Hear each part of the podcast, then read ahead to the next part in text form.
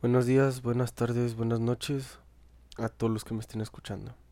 Me presento, mi nombre es Ángel Eduardo Chacón Varela y el día de hoy en este podcast les vengo a hablar de los proyectos de la nación. Claro que sí, a nadie nos viene un poco mal, un poco de cultura, un poco de sabiduría y un poco de esa esencia de la historia que nos vienen a dejar ahorita. Hay distintos proyectos de la nación, son cinco en total y en, en este tiempo que estaré con ustedes yo le explicaré a cada uno en qué consistía, cómo era su forma de gobierno y todo eso. Ok, empecemos por el monárquico. Su forma de gobierno era el rey. El rey mandaba en ese proyecto de la nación. Eh, era ese mandato era vitalicio y hereditario. Al momento de la muerte del rey, su hijo tomaba su, su lugar. El poder emanaba de Dios, es decir, que, que cualquier persona, que los reyes se creían que, que eran enviados por Dios, que ellos tenían el don de saber mandar a toda la comunidad. Ok, otro proyecto es el imperio, y la forma de gobierno se representa por el emperador. También era vitalicio y hereditario. Pero ahora el poder emana de la conquista y de la guerra. Ok, también hay otro que es la República Federal. Ahora, esto es aquí cambia.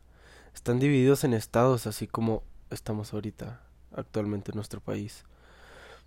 Cada estado tiene su gobernador. la forma de gobierno es democrática. Y claro que sí, existen constituciones y leyes propias. Todo eso es autónomo.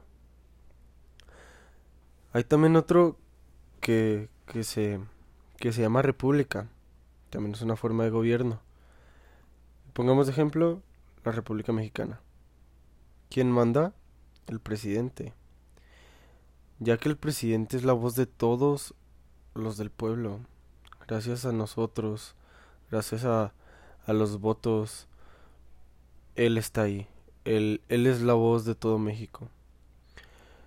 También igual es democrático. Pero ahora esto nomás es temporal. Que dura un sexenio. Estoy hablando de seis años en el poder. ¿Y el poder de dónde viene? Exactamente, como ya se los dije anteriormente, del pueblo. Ahora, también hay el último, pero, menos, pero no menos importante. Es la República Central. Está dividida en departamentos, porque así lo manda. Hay jefes de departamento y el jefe es nombrado por el mismísimo presidente de dicha república.